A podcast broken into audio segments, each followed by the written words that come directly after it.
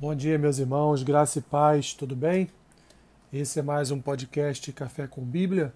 Hoje, dia 12 de maio, faremos a leitura e uma breve reflexão no texto que se encontra em Efésios capítulo 4, versículo 1 ao versículo 6, que dizem assim: Rogo-vos, pois, eu, o prisioneiro no Senhor, que andeis de modo digno da vocação a que fostes chamados, com toda a humildade e mansidão, com longanimidade, suportando-vos uns aos outros em amor, esforçando-vos diligentemente por preservar a unidade do Espírito no vínculo da paz.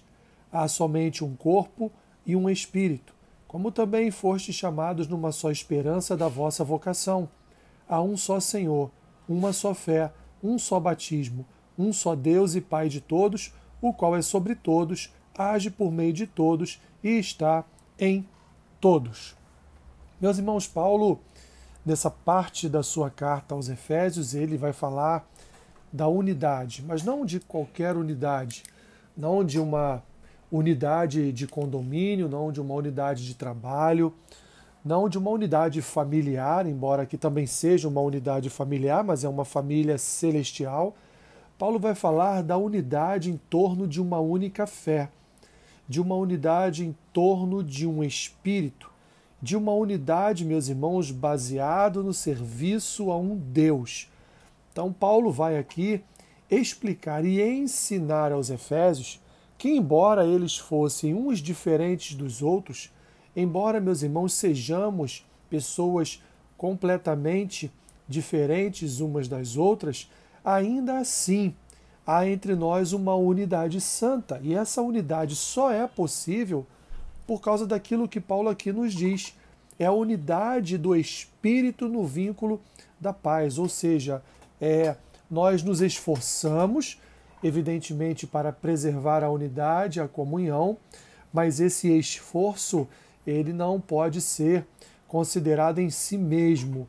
Ele deve ser considerado à luz de um Espírito que habita em nós e, portanto, nos conduz em humildade, em mansidão, em longanimidade, em suportabilidade, em amor uns aos outros, ele nos conduz então a mantermos-nos na unidade, a nos mantermos em comunhão, a nos mantermos, portanto, é, em união.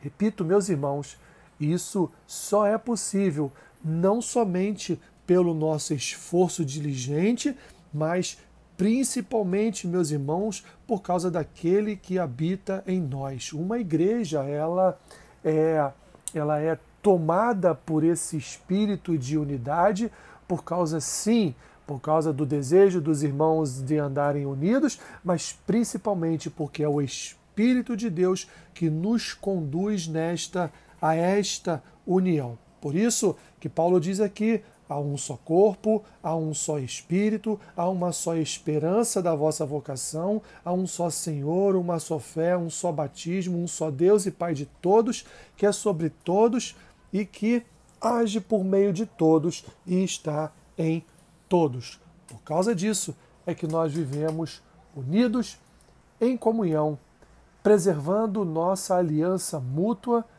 por obra e poder do Santo Espírito de Deus. Senhor, que tu continues a manter a nossa unidade de fé, que o Senhor continue a preservar pelo teu espírito, pelo vínculo da paz, Senhor, a nossa unidade como igreja, como corpo, como aqueles que têm um só Senhor, um só Espírito, aqueles que passaram por um só batismo, comungam de uma só fé de uma só esperança, através de um único Deus, Pai de todos, que age sobre todos, que faz tudo por todos nós e assim, portanto, nos conduz a todos para vivermos essa nova vida de unidade e comunhão uns com os outros. Obrigado, Senhor. Abençoe meu irmão, minha irmã neste dia, ser com eles, Senhor, em tudo que eles farão Abençoe-os, guarde-os, protege-os, guie seus passos para a glória e honra do teu nome. Assim eu oro em nome de Jesus. Amém. Que Deus te abençoe rica e abundantemente. Amém.